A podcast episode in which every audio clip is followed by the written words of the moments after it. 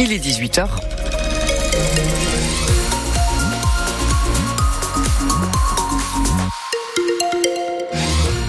Un mot sur vos conditions de circulation dans le département. Ça coince principalement pour accéder à l'agglomération montpelliéraine, notamment la route des plages, le rond-point de la Vérune, le rond-point du Zénith, le rond-point du Grand M. C'est compliqué sur la N113. Beaucoup de monde de Bayargues jusqu'au Cresse.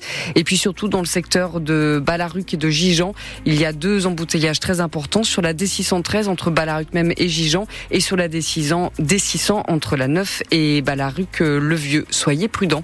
Un mot sur la météo de demain, Elisabeth Badigné. Retour du soleil demain matin, profitez-en car le ciel va de nouveau se couvrir dans l'après-midi, température comprise entre 1 degré le matin et 18 degrés maximum l'après-midi.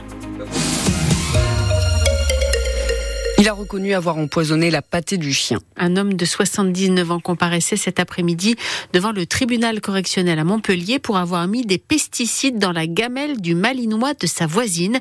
Il n'en pouvait plus de l'entendre aboyer jour et nuit, mais c'était juste pour provoquer des troubles intestinaux, a-t-il expliqué à la barre. Or, le chien est mort. C'était en septembre dernier à Balaruc-le-Vieux. Et Martine Léautier, la propriétaire, a bien du mal à s'en remettre. On est une famille reconstituée avec mon conjoint. Ce chien, c'est notre bébé, il faut être honnête. On peut pas faire de vrai bébé. Et ce chien, quand on l'a pris, bah, il était traité comme un bébé. Il dormait sur le lit, il faisait des câlins. C'est un chien d'amour, pas d'agressivité. Dès qu'il y avait quelqu'un à la porte, euh, il bougeait dans tous les sens. Un gentil chien, vraiment un amour. Et en plus, il aboie pas. Oui, ça sonne à la porte, il va aboyer, mais c'est un chien. C'est un malinois. C'est pas un petit Wistiti. Voilà. Donc, il faisait son taf. De là embêter ce voisin, c'est pas possible parce que c'est pas un voisin limitrophe. C'est un voisin qui est plus loin et en plus en face de l'autre côté. Ah, aujourd'hui, je ne sais pas pourquoi il a tué mon chien. Le parquet a requis huit mois de prison avec sursis. Le jugement sera rendu le 14 mars. Le préfet de l'Hérault se félicite d'avoir délivré sa première OQTF issue de la loi immigration, une obligation à quitter le territoire français pour un ressortissant étranger arrivé en France alors qu'il avait 15 ans et donc jusque-là protégé, mais il est aujourd'hui majeur et il a déjà été condamné sept fois par la justice pour violence sur conjoint, rébellion, outrage ou dégradation de biens. Il a désormais un mois pour quitter le territoire. Le préfet de l'Hérault ne précise pas de quelle nationalité est ce jeune. Il assure euh, cependant que d'autres mesures de cette nature vont suivre. Je serai intransigeant à l'encontre des étrangers auteurs de troubles à l'ordre public. Une soixantaine d'employés de Lidl ont manifesté aujourd'hui devant l'entrepôt régional du géant de la grande distribution allemand à Béziers. C'est sur la ZAC La Méridienne. Ils réclament des augmentations de salaire, un mouvement national. La direction propose 3,6% d'augmentation. La CGT réclame le double. Mouvement de grève qui n'a pas perturbé les livraisons.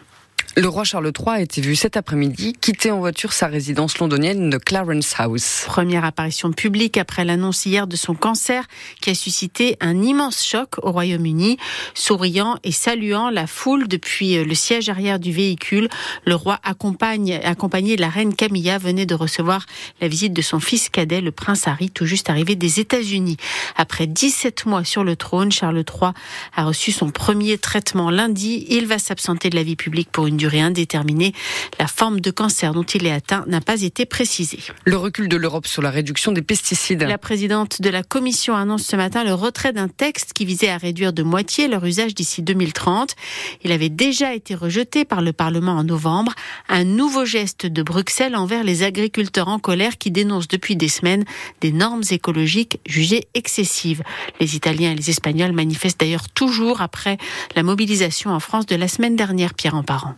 Les défilés de tracteurs, le blocage des autoroutes ont donc eu raison du pacte vert de l'Europe. Il prévoyait de diviser par deux l'utilisation des pesticides en six ans, mais ça représentait une menace sur le rendement des cultures, affirmaient les agriculteurs. Les agriculteurs qui ont besoin de raisons économiques pour adopter des mesures de protection de la nature se justifie. La présidente de la Commission européenne, Ursula von der Leyen, estime qu'il faudra donc retravailler le texte, faire de nouvelles propositions, mais elle ne donne pas de date. En moins d'une semaine, la Commission a multiplié multiplier les concessions? Elle accorde des dérogations sur l'obligation des jachères, ces parcelles de terrain mis au repos pour éviter l'épuisement des sols, mais qui était vécu comme un manque à gagner par les cultivateurs. Elle décide également de limiter les importations agricoles ukrainiennes et de ne pas conclure l'accord commercial Mercosur avec l'Amérique du Sud, deux lignes rouges exprimées par les agriculteurs en colère.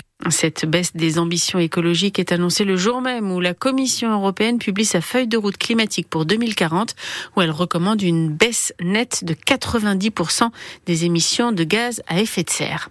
Les anciennes archives départementales de l'Hérault, quartier des Beaux-Arts à Montpellier, vont devenir les archives municipales et métropolitaines. Elles sont actuellement réparties sur plusieurs sites, dont deux sont inondables. Trois sites présentent des coûts de fonctionnement trop importants. Ils ne permettent pas d'assurer la bonne conservation des documents.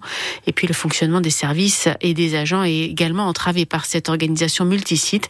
Alors le site des anciennes archives départementales qui a été acheté par la ville en 2013 va pouvoir donc accueillir ces archives sur 8000 mètres carrés et sur 7 niveaux. D'importants travaux vont être effectués. Livraison fin 2027. Des aides pour les commerçants de la place de la Comédie et de l'Esplanade à Montpellier pour harmoniser le mobilier urbain. On le sait, la ville souhaite que les terrasses des cafés et des restaurants aient toutes les mêmes tables et les mêmes chaises ou les mêmes parasols. Alors pour les aider à financer ces achats, eh bien la ville pourra accorder jusqu'à 20 000 euros de subventions en fonction du chiffre d'affaires de chaque établissement. Les professionnels doivent passer commande avant le 31 mars 2024 pour la Comédie et avant 2026 pour l'Esplanade.